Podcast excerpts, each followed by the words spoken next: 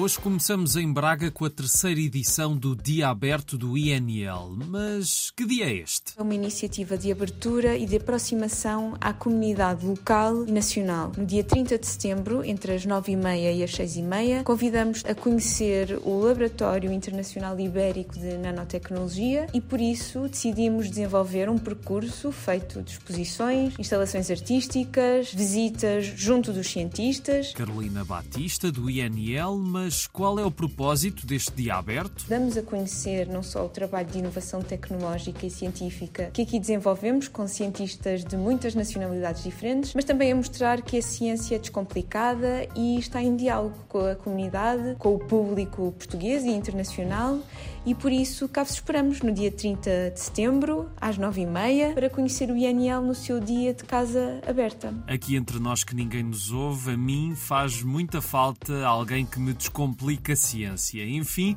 se estiverem por Braga no sábado, aproveitem, saibam mais em scaleexperiences.inl.int. Amanhã e domingo acontece a Animagoria, festa do cinema de animação do Algarve. A sessão de abertura será amanhã às 6 em Faro no auditório do IPDJ, com o filme Naiola, de José Miguel Ribeiro, e há workshops, conversas e sessões com curtas de animação nos dois dias. Saibam tudo em animagoria.com. E agora vamos à música, são os concertos dos Cordis em Coimbra.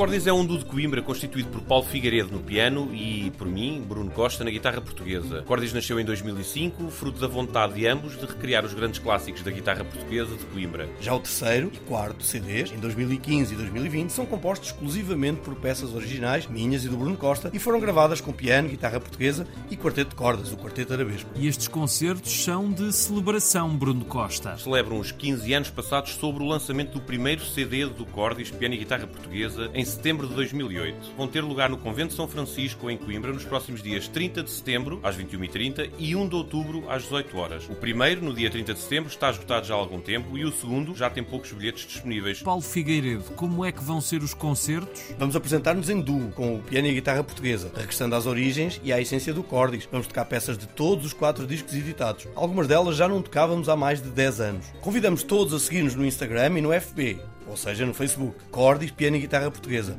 Esperamos por todos, entretanto, no Convento de São Francisco, em Coimbra, no próximo fim de semana. Até lá. E agora, cinema em Serpa. When you wish upon a star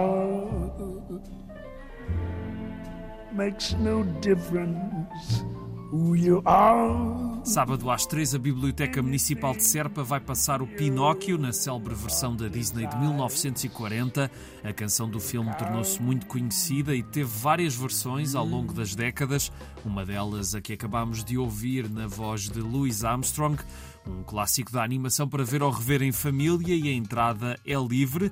Temos também comédia em Lisboa, trago o espetáculo da Joana Gama, uma das vozes das manhãs da Antena 3. Chama-se Estou Só a Ver, promete 70 minutos com novas piadas a serem testadas. Poderão ver talvez grandes momentos de comédia ou tiradas que vão sair completamente ao lado.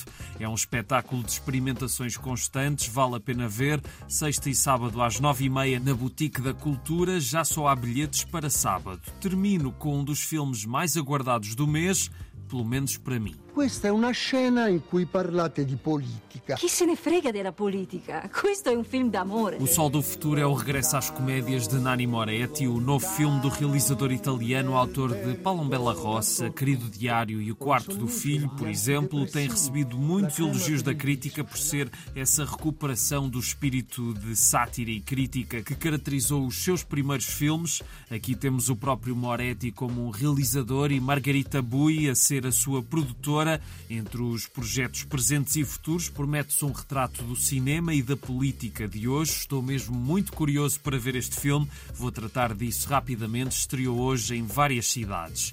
É tudo por hoje. Até amanhã e um grande abraço.